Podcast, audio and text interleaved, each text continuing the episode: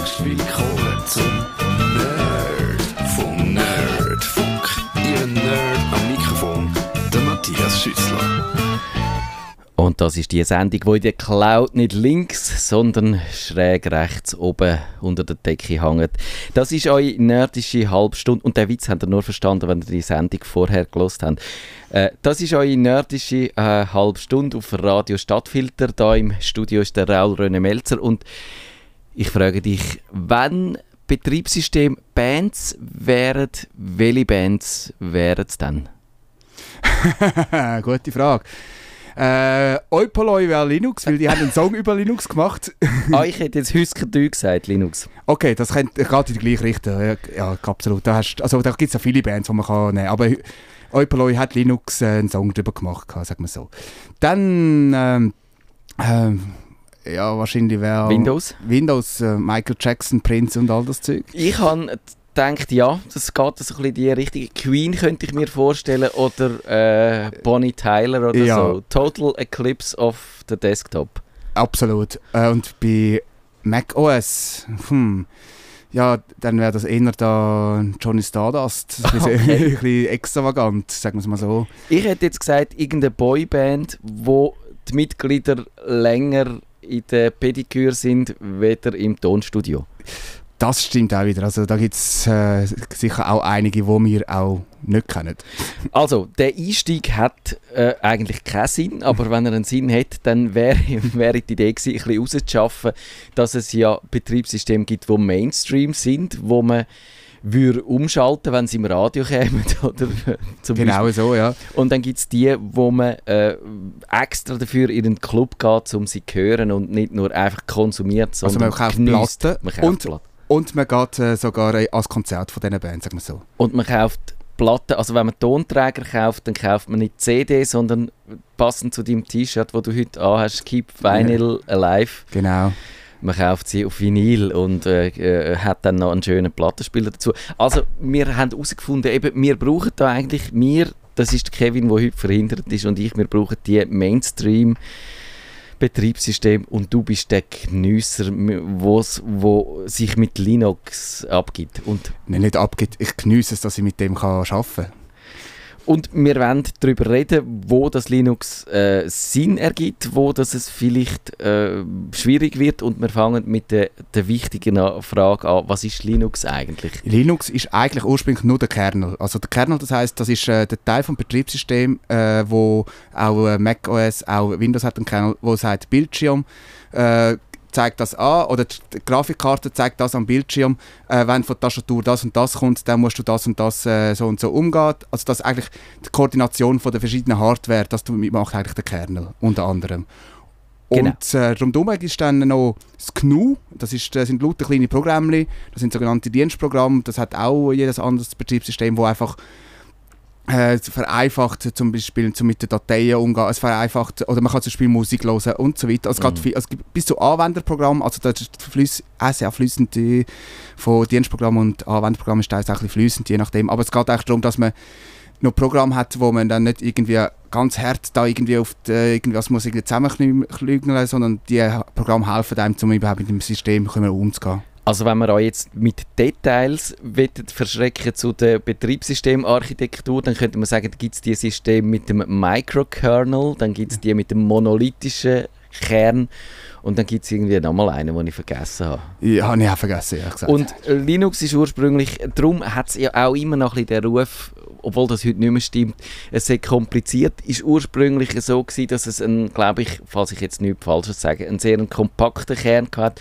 und darum ja. hast du alle Treiber müssen trainieren, kompilieren und so. Genau. Und das hat es sehr äh, schwierig gemacht, ist aber heute auch nicht mehr so. Also es ist nicht mehr Nein. so, dass man muss sich quasi das System bauen selber für die Hardware, die man hat. Was man kann, man kann aber es, es, macht so gut wie niemand, weil das wird einem so gut wie abgenommen von genau. sogenannten Distributionen. Jetzt hast du schon, schon, wieder, schon wieder so ein Wort gebraucht, das ich ganz sachte habe einführen aber Ich kann nicht verschrecken, aber Distribution ist eigentlich äh, ein wie Distribution heisst ja auch äh, äh, äh, Zulieferung, also ein fertiges Paket, das man bekommt, oder? Siehst, jetzt bringst du meine schöne didaktische Ordnung Okay, durcheinander. Ich kann zuerst ich jetzt sagen, Wort. was ist Linux und dann, was macht Linux speziell. Dort wäre dann die Distribution. Aber ist gleich. Wir müssen Gut. jetzt da nicht äh, Keine Zeit verlieren. päpstlicher als Papst sein. Also eben, der Vorteil, wenn man die, die Treiber drin nie kompiliert, ist natürlich, man hat ein sehr schnelles, ein sehr kompaktes Genau. System, aber äh, nicht sehr benutzerfreundlich, wenn man sich mit dem nicht auskennt.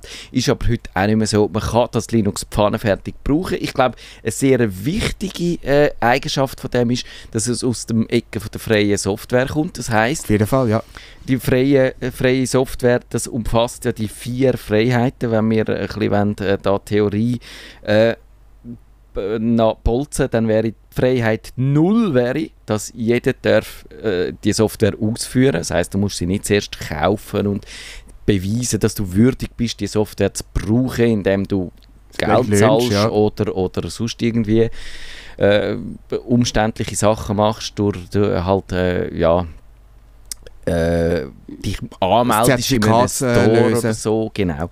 Sondern du kannst die einfach brauchen, wie du willst, für jeden Zweck. Freiheit 1 ist, du darfst das Programm nicht nur benutzen, du darfst es auseinandernehmen, du darfst anschauen, was drin steckt, du darfst schauen, welche Hintertüren das drin steckt, wer deine Daten absucht, wo an die gehen und so weiter. Genau, also was, ist, äh, was macht es genau im Hintergrund? Nicht nur die Oberfläche, was so schön aussieht, sondern was macht es hindurch auch Ja. noch. Und wenn du Programmierer bist, dann darfst du das anpassen. Das heisst, die Funktion will ich nicht haben, die rühre ich raus. Dafür baust du irgendwie etwas anderes ein. Du machst schönere Ikönchen, du machst irgendwie, du nennst es nicht, äh, was weiß ich was, Word, sondern du nennst es äh, Matthias Word oder Matthias schöne Textverarbeitung. Und dann Genau. darfst du mit der arbeiten.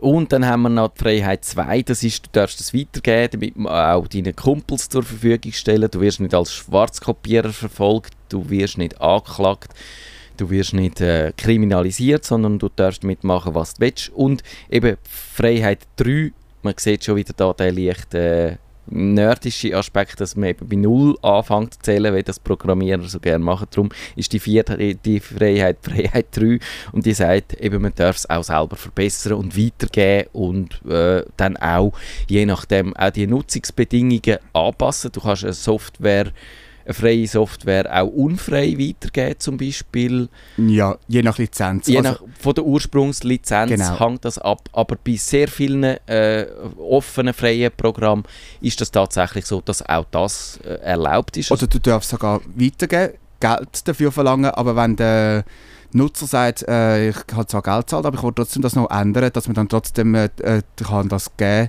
also muss dann eigentlich geben von der Lizenz her, dass Ja. man das ändern so ist es. Also da gibt es auch von der Lizenzen her, ist da recht vielfältig, was man kann machen kann. Ja. Und das tönt jetzt so ein bisschen alles schräg und, und speziell und ein bisschen eben Mhm. am, am Rand Und jeder kann ein bisschen machen, was er will. Genau. Äh, So, ich glaube, ein gewisser Teil der Benutzer ist wahrscheinlich jetzt schon ein bisschen verschreckt, weil viel Freiheit macht ja manchmal auch Angst, indem man nicht weiß, muss man jetzt, muss ich jetzt anfangen, den Quelltext zu lesen? Nein, muss man nicht. Zum Gar Beispiel, nicht. man kann die einfach brauchen, die Software, wenn man ein anderes Programm würde brauchen. Und, aber um die äh, Bedeutung auch von dem Linux betonen, es ist auf dem Desktop nach wie vor nicht so verbreitet. Wahrscheinlich Ich hat glaube 3%, wenn es äh, richtig ist, letzte äh, 3,5, 3% habe ich da ja im Kopf. wäre schon viel mehr wieder früher. Also lange Zeit ist das unter 1 Prozent gewesen. ja, genau. Aber wo sehr weit verbreitet ist, das Linux, ist auf den Webserver, also Allgemein Server. Serverbereich. Ich glaube, ich was habe ich gelesen, etwa ein Drittel von allen Webserver äh, im ganzen Internet laufen mit Linux. Also das Genau. Linux treibt äh, das Web der an. Motor vom Internet, wenn man so sagen Es gibt viel, äh, also das Linux auch embedded auf Geräten, wo ihr, vielleicht habt ihr die äh, eine Set-Top-Box, wo, wo ihr Fernsehen schaut drüber, wo aber drin ein Linux steckt, ohne dass ihr Sehr das wahrscheinlich, ja. Und das Android-Phone Genau. ist auch äh, basierend auf Linux. Also ist es Linux eigentlich, wo entsprechend einfach angepasst ist für die entsprechenden Geräte. Genau. Also Linux, man kann sagen, ist ein Betriebssystem, das man kann brauchen wie Windows oder Mac auch. Es gibt aber ein paar äh, Spezialitäten. Wir haben gesagt, die vier Freiheiten haben wir schon gesagt. Äh, ich glaube, etwas anderes wäre, das hast du schon angetönt, die Distributionen. Und das musst du jetzt schnell erklären. Also äh, so, so gut wie alle äh, Linux-Distributionen, sprich Linux, wo man kann abladen, die haben äh, sogenanntes Paketmanagement, so wie ein App Store, wie, Mhm. wie man sonst auch jetzt mittlerweile kennt. Und dort, äh, dort äh, die Programme haben verschiedene Abhängigkeiten. Die brauchen gewisse Bibliotheken oder andere Programme, oder kleine Hilfsprogramme, damit sie können überhaupt schaffen und das tut es dann automatisch tut's entsprechend neu installieren oder tut's aktualisieren, wenn man so entsprechend dort installieren. Und zur Distribution äh, regelt das, sagt, wir haben äh, einen Haufen von so und so vielen Programmen, die die mal bereitstellen, die könnt ihr brauchen und äh, mit dem Paketmanagement äh, tut es äh, auch miteinander kommunizieren, was mit was wirklich sauber geht und sie schauen auch, dass es auch sauber aufeinander abgestimmt ist. Ja. Die äh, Distributionen haben zu tun mit den Freiheiten, die wir erwähnt haben. Genau. Durch das, dass man das eben selber kann weiterverbreiten kann, das Linux. Machen das auch viele Leute, die sagen, äh, mir passt das Linux, äh, ich weiß gar nicht, Sag mal Ubuntu. ob es ein Ur-Linux gibt, ich weiß es nicht mal. Mm, ja, Slackware ist eine der ersten Distributionen. gewesen. Vielleicht. Also man kann sagen, die Ur, die Ur-Variante gefällt mir gar nicht. Dann kannst du natürlich angehen und sagen, ich passe das Linux an. N- Einerseits mit der Oberfläche, mit wie es aussieht, mit wie es sich präsentiert, wie es funktioniert, auch Auch technisch im die Hintergrund. Anforderungen zum Beispiel, ich kann sagen, ich mache eine Distribution, die auf ganz alten Computern läuft. Genau. Das ist äh, ein häufiger Anw- Anwendungsfall und glaube ich auch eine der Stärken. Du hast in der Windows-Welt äh, bei Mac auch, wenn du einen alten Computer hast, wo die moderne Version vom Betriebssystem nicht mehr vertreibt, dann musst du halt wohl oder übel auf eine alte, äh, bei, einer alten, bei einer alten Version bleiben. Die Ja. wird dann irgendwann einmal nicht mehr äh, gepflegt und dann bist du abgehängt. Mit Windows XP ist das passiert, mit äh, Windows 7 passiert mit Windows Vista ist es vor kurzem passiert. Genau. Mit Windows 7 passiert es dann in zwei, drei Jahren mal. Und bei Linux wird es meistens länger gepflegt, gehabt, außer es sind wirklich ganz kleine Ein-Mann-Projekte und Ja. so weiter. Aber da schaut man schon mal vorher, dass man so irgendwie ein Team dahinter ist. Viele sind auch von Freiwilligen ein Team, das so etwas, das sagt, wir arbeiten damit und wir geben das auch gerne noch frei weiter, mit was wir zusammen Mhm. arbeiten. Dann kannst du dort eine Distribution wählen, die für alte Hardware Genau. ausgelegt ist und mit deren aber, aber trotzdem das moderne, das neueste Betriebssystem ist, wo halt einfach weniger trainiert ist. Genau. und, und trotzdem gut. Ich habe zum Beispiel, was ich mal äh, mir besorgt habe, ist so ein Raspberry Pi. Das ist so ein kleiner Computer, Genau. System on a Chip, sagt man. Einfach eine Platine, wo es alles drauf hat, was es braucht für einen Computer, wo man kann einen Bildschirm anhängen, wo man kann äh, per USB bringt man den Strom drin und äh, betrieben wird er aber eine Speicherkarte, also aber äh, so eine. Karte, genau, wenn man im Foto, in der Fotokamera rein hat. Und dort gibt es zum Beispiel ein passendes Linux, wo für den ganz kleinen Computer, Das wo, Pixel.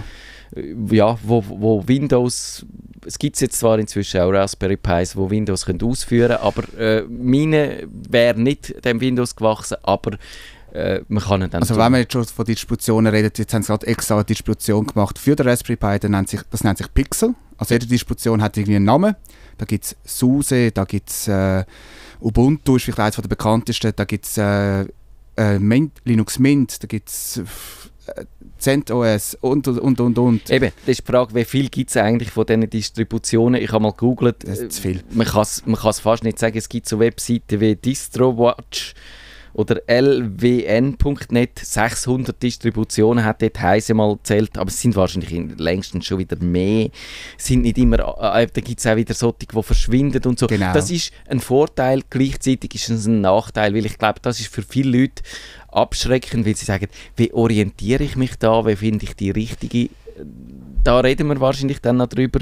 Äh, Und, und, aber wir halten mal fest, es ist ja so, man kann das äh, als Stärke sehen, man kann es als Nachteil sehen. Ich glaube, das ist, steckt dann wirklich im Auge vom Betrachter. Ja. Ich glaube, was auch noch wichtig ist, dass eigentlich äh, kein, kein Unternehmen hinter dem Linux steckt so richtig. Es gibt natürlich Es gibt- Unternehmen, wo, wo mit dem Linux Geld verdienen, Also mit- auch Distributionen machen. Nicht nur das, es gibt auch grosse Unternehmen, die Geld investieren in Linux, Mhm. damit es auch auf ihren Maschinen geht. Zum Beispiel IBM investiert und HP investiert in Linux, damit sie ihre Grossrechner damit betreiben können. Also wo sie dann auch weitergeben, verkauft oder auch vermietet, äh, eine Rechenleistung, die dann unter Linux läuft, weil Linux läuft auch viel unter Grossrechner. Also Ja. Grossrechner, da reden wir davon, äh, so super starke Rechner, die man Universität und so weiter braucht. Aber es ist eben durch das, äh, es ist kein Unternehmen, das das könnte kontrollieren, wo das, wo Nein. das angeht. Es gibt zwar immer noch den Linus Torvalds, der so als Vater vom Kern gilt, von dem Kernel. Und ich glaube, er hat wahrscheinlich auch den Namen äh, Linux erfunden, nehme ich Nein, an. er hat, er hat Okay. einfach Freaks nennen. Und Ah. dann hat irgendwie sein Kollege hat es dann einfach Linux genannt gehabt. Und seitdem heisst das so. Und jemand hat sogar irgendwie dann gefunden, das ist sogar besser, weil Freaks wäre sich wahrscheinlich gar nicht durchgekommen. Dann wäre es nur unter Ja. Freaks gewesen, hätte kein Unternehmen hätte das irgendwie angelangt, weil es dann wieder Schiss gehabt wegen Marketing. Sicher so.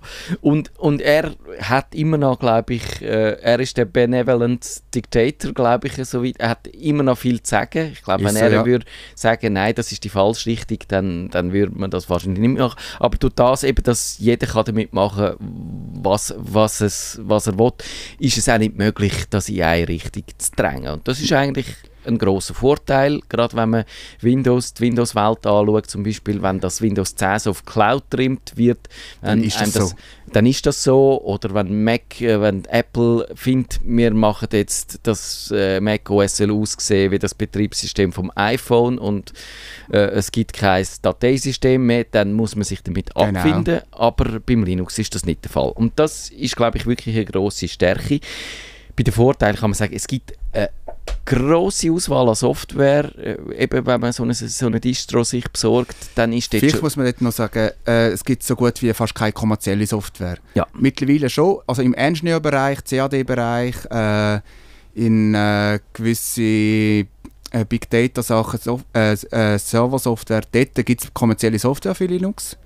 Absolut. Aber äh, wenn man jetzt sag mal, so allgemein auf äh, so Kost, äh, für Bürosoftware oder was man die Heime braucht, gibt es so gut wie äh, Es nicht. gibt kein Office, also kein Microsoft Office. Office. es gibt ein LibreOffice natürlich, aber das sieht anders aus, funktioniert ein bisschen anders und äh, man muss sich daran gewöhnen. Es gibt vor allem, glaube ich, für viele Leute ist wahrscheinlich insbesondere die Adobe-Software, die es nicht gibt, ist ein Problem. Dann hast du vielleicht ein iPhone und brauchst, natürlich je länger, je weniger, aber brauchst das iTunes, ja. um das zu synchronisieren. Das sind so ein bisschen die Schwierigkeiten. Es gibt vielleicht noch eine Lösung, dann, dass eine offene Lösung ist, sprich eine freie Software, die da eine Lösung macht. Genau. Aber ob sie das Gleiche macht, das ist dann immer noch ein bisschen nicht fraglich, sondern man muss auch sehen, das sind viele Leute, die sehr in der Freizeit auch so Software herstellen. Dann kann man nicht irgendwie verlangen, dass es genau das Gleiche anprogrammiert. Abgesehen davon kann das sogar, sogar rechtliche Probleme geben, eventuell. So ist es natürlich. Man darf, oder es kann einfach sein, dass Apple findet, wenn wir das iTunes-Beispiel nehmen, das- passt uns nicht, dann machen sie irgendeine kleine Änderung und dann funktioniert die Software nicht mehr. Vielleicht für ein halbes Jahr, bis der äh, Entwickler dann herausgefunden hat, wie die Genau. Anpassung geht. Und wenn du natürlich ein halbes Jahr da hockst und dein iPhone nicht mehr kannst synchronisieren und zum Beispiel auch die iCloud nicht willst benutzen dann bist du natürlich schon wieder ein bisschen Also- dumm da. Also, wobei eben natürlich ein, äh, ein iPhone und Linux wäre auch eine schwierige Kombination, das muss man wieder sagen.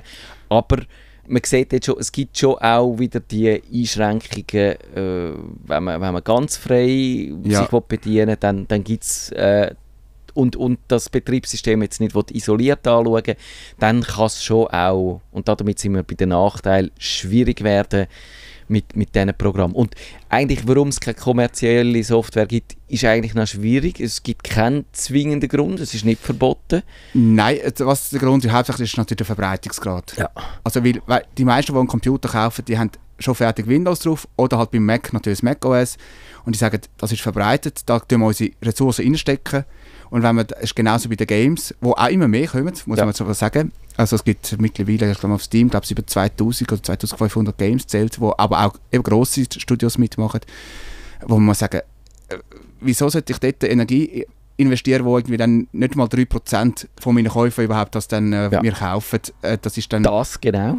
Äh, klar, man kann heutzutage mit äh, Programmiertechnikern sagen, wir tun unabhängig von des, vom System programmieren, aber vor allem so Sachen, wo dann wirklich auch Es sieht dann nicht schön aus, häufig Ja. halt auch. Nicht Es nur sieht, es sieht, nicht nur das, sondern auch wenn es äh, Foto und so weiter, etwas, was recht äh, in, Ja. intensiv ist, da, nicht da muss man sehr äh, nah an der Hardware programmieren äh, oder sprich äh, am Kernel, sprich am Betriebssystem programmieren und dann ist das, äh, ist das schon Umstellung und die Ja. Umstellung braucht halt auch seine Zeit und auch Leute. Und eben, die Hersteller, glaube ich, haben häufig auch eine psychologische Hemmschwelle. Das finden die Leute, die ein gratis Betriebssystem nutzen, die brauchen dann kein Bezahlsoftware zum Beispiel. Und Obwohl das, das- müsste nicht unbedingt so sein, aber ich glaube, das sitzt schon fest, der Gedanke.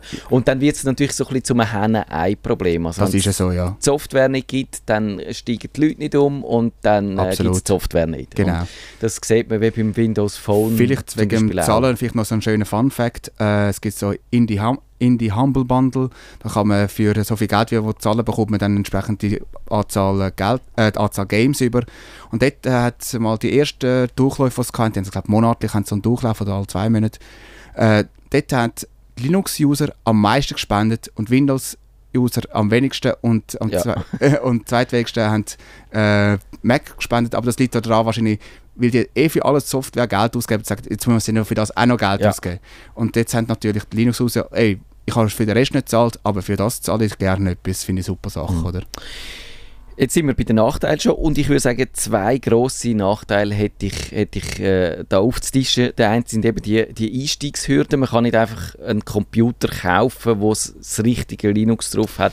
Äh, Es gibt eben mit diesen Distros, du, du, es gibt schon, man kann die schon Es gibt fertige, aber da muss man wirklich dann im Internet bei Dell zum Beispiel oder andere Hersteller tun fertig Linux-Rechner, Linux-Laptops einem verkaufen. Aber, man Aber das, muss sind, suchen. das ist, man muss suchen und das ist ein Produkt oder, oder drei Produkte aus der ganzen Produktreihe, Ja. wohlbemerkt. Also äh, wenn man Desktop oder Laptop will, dann muss man wirklich suchen. Es gibt sogar spezielle Hersteller für das, aber das, ist, das sind Nischen. Genau. Und wenn man es selber muss, will einsteigen, und das ist wahrscheinlich auch sinnvoll, weil, weil eben äh, dann, äh, sonst hast du wieder irgendeine Distro und eigentlich wäre der Gag dann, dass wenn du auf Linux umsteigst, dass du dann die richtige Distro hast. Also das heißt, du musst dich zuerst damit befassen. Ja. Wir haben einen Vorteil noch nicht erwähnt, das sind die Live-Systeme, das sind die CDs, wo man einfach einlegen kann, booten ab dieser CD ein Genau. Betriebssystem, ohne dass man es muss installieren muss, ausprobieren, sagen, ist das richtig, ist das falsch. Es gibt, du hast das schon erwähnt, in unserer Kummerbox Live-Sendung, wo es mal kurz über Linux gegangen ist, man kann die am Kiosk kaufen, wo es 10 verschiedene, 50 verschiedene Distros drauf hat. Es gibt auch immer wieder so Heftchen äh, von gewissen Verlagen, die sagen, Linux für Einsteiger, voilà. Genau, genau. Und das, und das würde ich als absoluter Neuling würde ich das empfehlen, mal einfach zum Reinschnuppern. Mhm.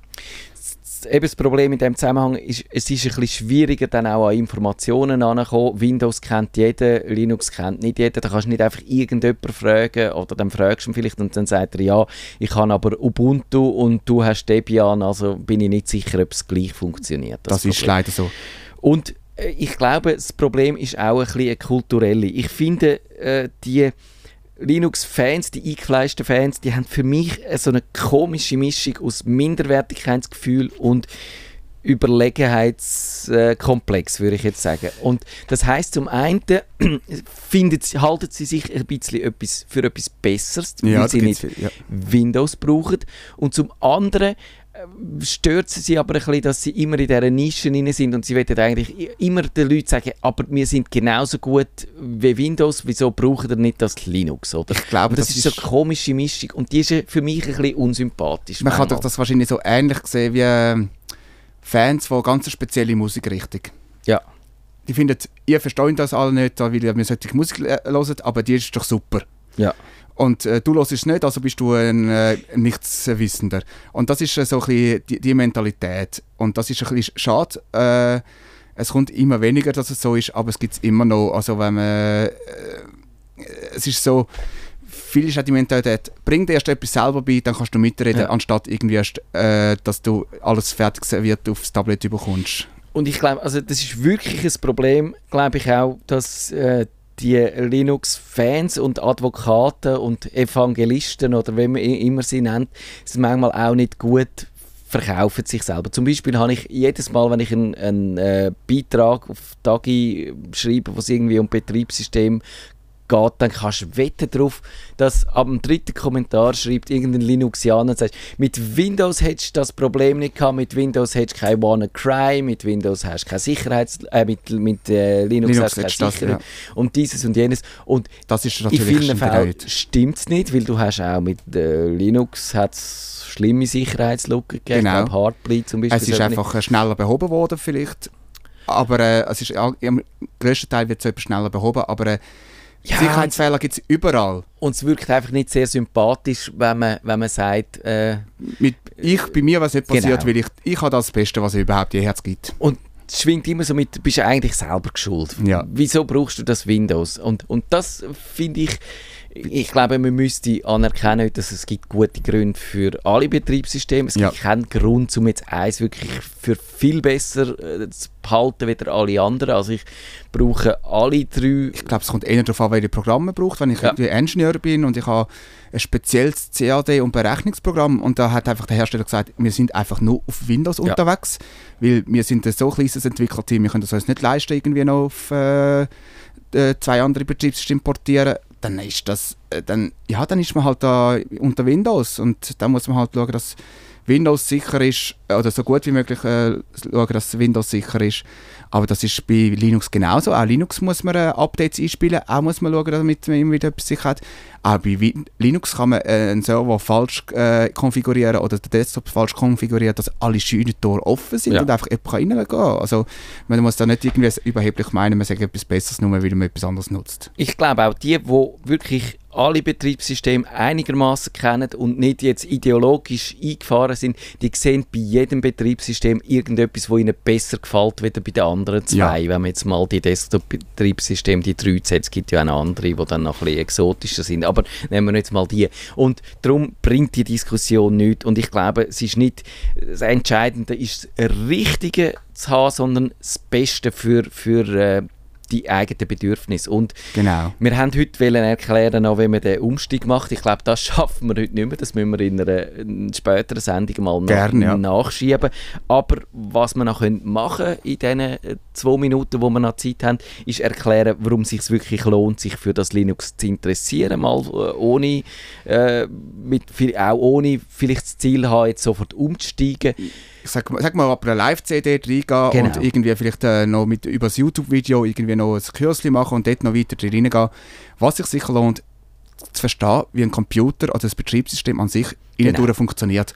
Und das sind eigentlich die Grundmechaniken, sind eigentlich bei allen Betriebssystemen gleich bis ähnlich. Also ähnlich bis gleich. Man sieht aber an den Unterschied, an den kleinen Unterschied, was es gibt, ist eben, dass merkt man, dass nicht Windows gleich Computer Ja. ist, sondern dass es so Konzepte gibt, die sich durchgesetzt haben, wo aber auch variieren. Und ich glaube, das Verständnis, da hast du schon recht, das steigt, wenn man nicht immer alles genau gleich macht, sondern wenn man ein bisschen muss variieren und sich dann eben auch geistig fit halten Ja. und, und sieht, ja, das funktioniert jetzt zum Beispiel, hast du bei dem Linux keine Laufwerkbuchstaben, sondern du hast halt äh, Mount Points. das ist ein schwierigeres Also- Konzept, glaube ich.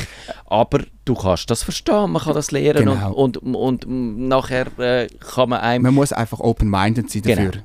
Also das, das Wichtige ist, wenn man jetzt Linux als Neuling ankommt, muss open-minded sein und nicht mit den anderen vergleichen, mit anderen Sachen, weil das ist immer das äh, Schwierige. Ja, aber dort läuft es ja so, aber ja, dort läuft es so. Ja, klar läuft es dort anders. Ist auch ein anderes Betriebssystem. Absolut. Und eben, das über den Tellerrand rausschauen, das ist wichtig. Äh, Nicht das Gefühl haben, es muss immer alles genauso funktionieren. Ich glaube, das ist wirklich entscheidend. Und da würden auch unsere Schulen gut dran tun. Ja, um den Leuten nicht äh, beibringen, wie äh, äh, eben beim Windows musst du da klicken und dann da, um das zu machen, sondern Das ist nicht das du musst sagen, das Verständnis, Computer funktionieren so und wenn du das begriffen hast, dann findest du auch zurecht. dann kannst du auch LibreOffice und MS Office äh, parallel verwenden, weil das vom vorher äh, äh, angeht, also wie man dran geht, äh, wie das gleich ist. Also man muss nicht lernen, wo, wohin man mit der Maus Pixel anschubst, sondern man muss eigentlich lernen, was das Konzept dahinter ist. Und Ja. das ist bei allen Computern sehr ähnlich und dann kommt man auch schneller vorwärts, sagen wir es mal so. Und ich glaube, der wichtigste Punkt, warum das, das Linux wirklich wichtig ist, ist auch einfach die Unabhängigkeit und die Freiheit. Weil stellt euch vor, es gäbe nur eine Welt mit kommerziellen Betriebssystemen. Dann hätten wir zwei zur Auswahl, das von Apple und das von Microsoft. Und wenn beide Unternehmen irgendwie etwas klüngeln und finden zum Beispiel, sie entscheiden sich jetzt, dass es in die Richtung geht und man das nicht gut findet, dann, ähm, dann bist du aufgeschmissen. Dann musst du trotzdem Man die Kröte dazu denken, jetzt sind sich sogar beide gegenseitig schaffen, was ja in den frühen 90er Jahren oder bis Mitte, bis äh, Mitte 2000er so war. Sich gegenseitig schaffen und dann plötzlich irgendwie der Datenaustausch einfach nicht mehr so Ja. sauber Das vorankommt. könnte auch sein. Also sie könnten einfach irgendetwas entscheiden und man als User ist in der Abhängigkeit. Okay. Und so hat man einerseits tatsächlich die Auswahlmöglichkeit oder die Ausweichmöglichkeit zu Linux.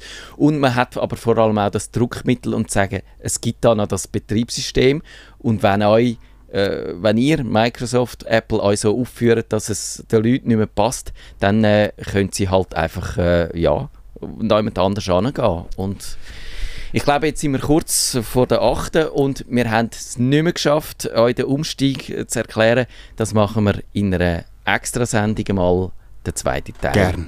Und jetzt ist mein Jingle verschwunden, wie das passiert, wenn wir überziehen. Und darum machen wir jetzt einfach weiter mit der nachfolgenden Sendung. Ciao zusammen. Tschüss miteinander. Nerdfunk. Herzlich willkommen zum Nerdfunk. Nerdfunk. Ihr Nerd am Mikrofon, der Matthias Schüssler.